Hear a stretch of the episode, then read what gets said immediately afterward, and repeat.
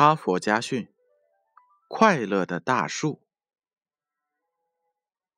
从前有一棵树，它非常疼爱一个小男孩。男孩每天都会跑来收集它的叶子，把叶子编成皇冠，扮演森林里的国王。男孩会爬上树干，吃吃果子，抓着树枝荡荡秋千。他们会一起捉迷藏，玩累了，男孩就睡在树荫下。男孩非常喜爱这棵树，树因此很快乐。日子一天天过去，男孩长大了，他离开了树，树常常感到孤独。有一天，男孩来到了树下，树说。来呀，孩子，来，爬上我的树干，吃吃甜果，抓住我的树枝荡秋千，在我的树荫下玩耍吧。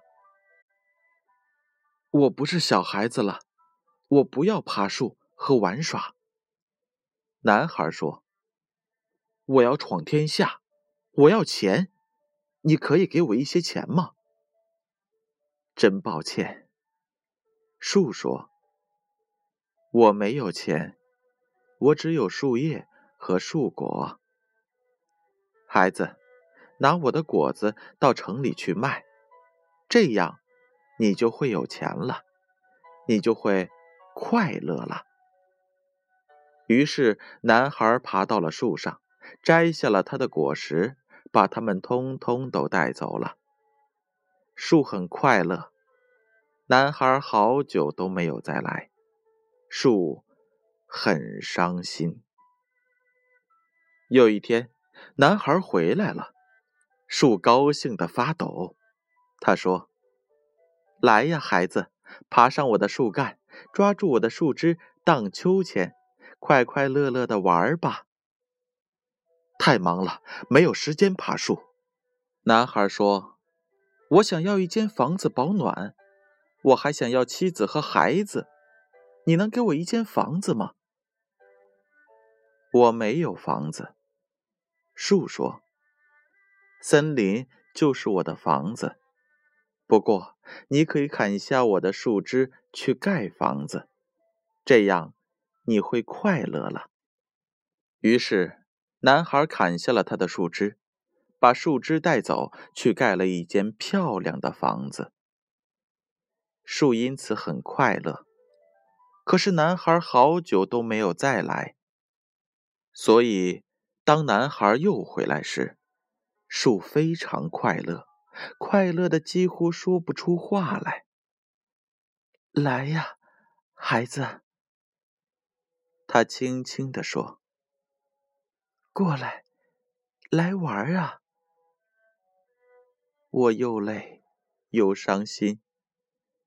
玩不动了，男孩说：“我想要一条船，可以带我离开这里。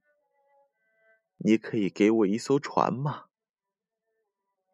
砍下我的树干，去造船吧，这样你就可以远航，你就会快乐。”于是，男孩砍下他的树干。造了一条船，坐船走了。树依然很快乐。过了好久好久，男孩又回来了。我很抱歉，孩子。树说：“我已经没有东西可以给你了，我的果子也没了。”我的牙齿也咬不动果子了，男孩说：“我的树干也没有了，你不能在上面荡秋千了。我老了，没有办法在树枝上荡秋千了。”男孩说：“我的树干没了。”你不能爬树玩了，我四肢无力，爬不动树了。”男孩说道。“我真希望我能给你些什么，可是我什么也没有了，只剩下了一根老树桩。我很抱歉。”我现在要的不多，男孩说：“只要一个安静的、可以休息的地方。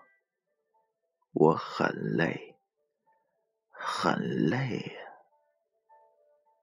好啊，树一边说，一边努力的直着身子。正好啊，老树桩是最合适坐下来休息的了。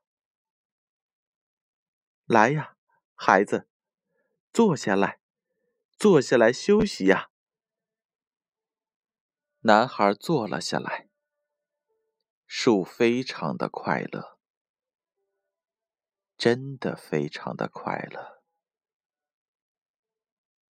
编后语。是这样的，一生当中，总会遇到像这棵树一样的人。母亲像不像这棵树呢？最关怀你的师长像不像这棵树呢？最爱你的人像不像这棵树呢？人是在不断的探索当中成长，但很多人不知道这一点。所以，我们的过错不光是一味索取，而是索取之后不知道感激。爱我们的人为我们奉献，当我们受用这种奉献时，千万不要以为理所应当。哈佛家训，建勋叔叔。与大家共勉。